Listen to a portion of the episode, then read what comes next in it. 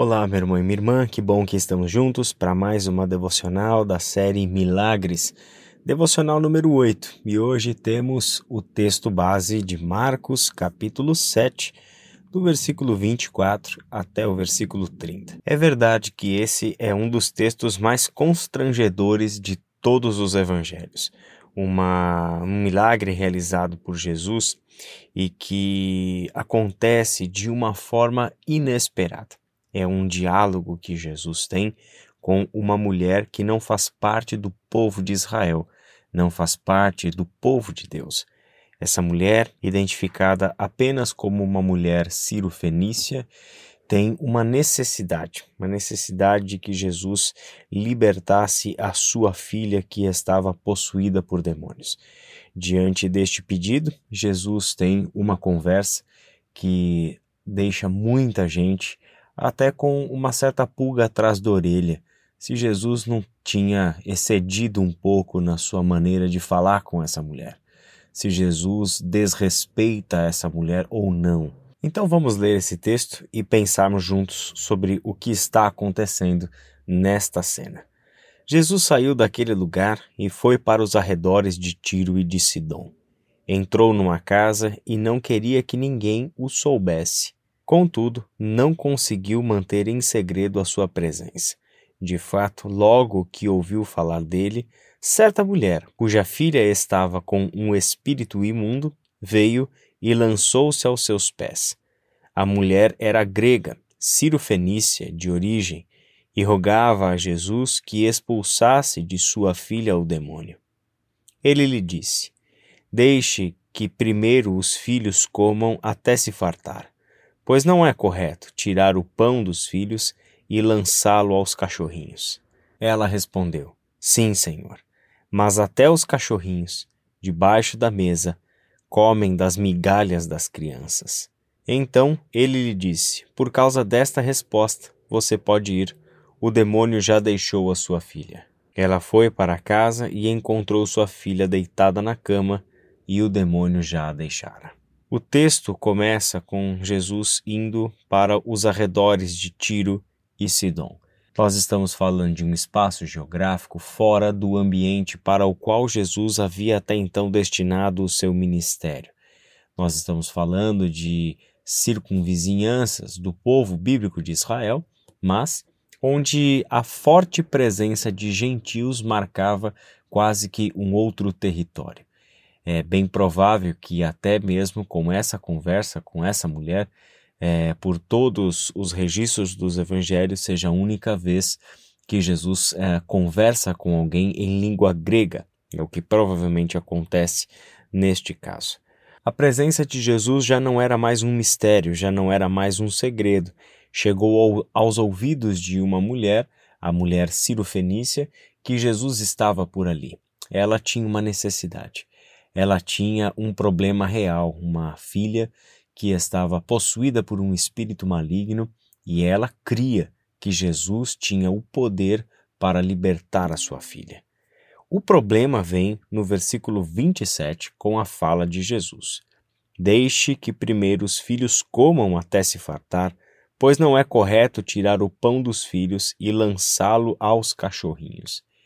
É muito difícil ver Jesus responder dessa forma a alguém, uma maneira aparentemente até agressiva, se nós não entendermos bem o contexto dessa fala. Quando Jesus diz que o correto é primeiro que os filhos comam o pão, ele está fazendo uma alusão ao seu ministério e a quem se destina o seu ministério. Ele é enviado de Deus como o pão da vida para aqueles que são da casa de Israel. O seu ministério não é para os gentios. Jesus tem clareza com relação a isso. Todos nós já sabemos, porque conhecemos o restante da história, que todo este trabalho que Jesus deu início continuaria por meio dos apóstolos e sim alcançaria os gentios. Na verdade, tinha os gentios como maior objetivo. O alcance do trabalho apostólico seria justamente o envio aos gentios. No entanto, a vinda do Messias ao mundo, conforme prometido, destinava-se à casa de Israel. Essa é a razão pela qual Jesus usa essa expressão até mesmo pesada.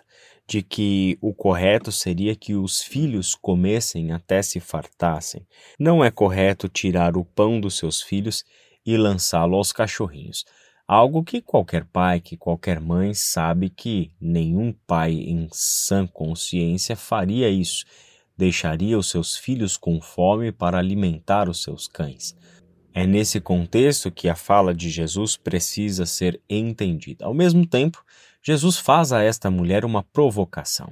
É como se ele estivesse ah, querendo uma resposta dessa mulher e mostrasse com isso aquilo que Marcos e Mateus julgaram importante ser registrado: a impressionante fé de uma pessoa gentia.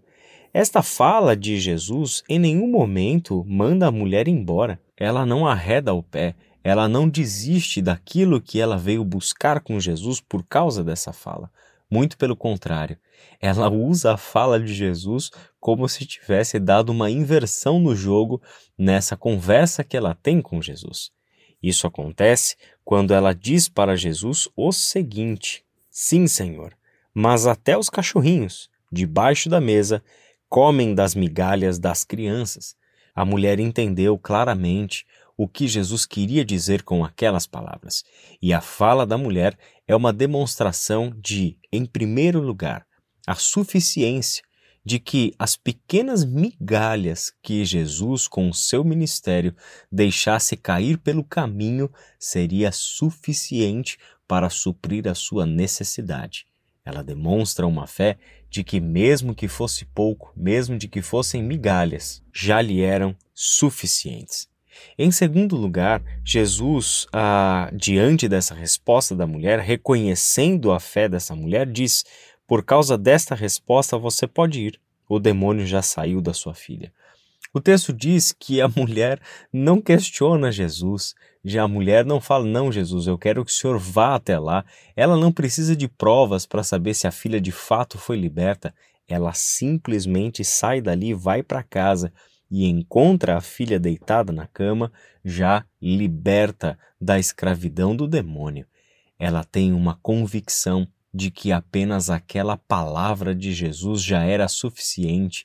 Jesus libertou aquela menina à distância, sem nem mesmo precisar ir até a casa da mulher e ver a menina, tocar a menina e falar com a menina. Uma simples fala de Jesus à distância e a mulher compreendeu que esta simples voz de comando de Jesus era suficiente.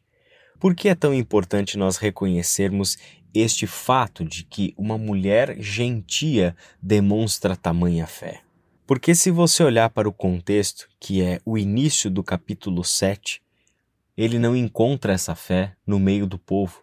Ele não encontra essa fé entre aqueles da casa de Israel os líderes religiosos, as pessoas que deveriam reconhecer Jesus, as pessoas que deveriam estar mais preparadas para reconhecerem quem era Jesus por causa de todo o ah, conhecimento das tradições, da lei, ah, das escrituras, dos profetas que essas pessoas tinham, estas pessoas deveriam reconhecer quem era Jesus.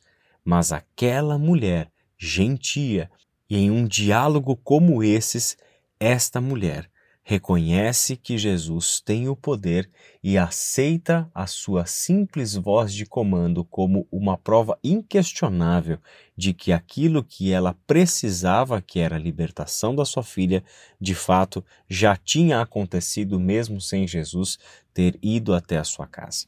Por isso, meu irmão e minha irmã, esse texto nos mostra o poder de Jesus sobre este mundo invisível aos nossos olhos dos demônios, mas também mostra Jesus estendendo o Evangelho, as boas novas do Reino de Deus e reconhecendo uma fé extraordinária fora do seu próprio povo, fora do povo que era o alvo do seu ministério. Que assim como Jesus, nós não nos enganemos, achando que a fé tem o lugar certo para estar. Podemos nos surpreender, assim como foi surpreendente a resposta desta mulher para Jesus. Que Deus te abençoe e até amanhã.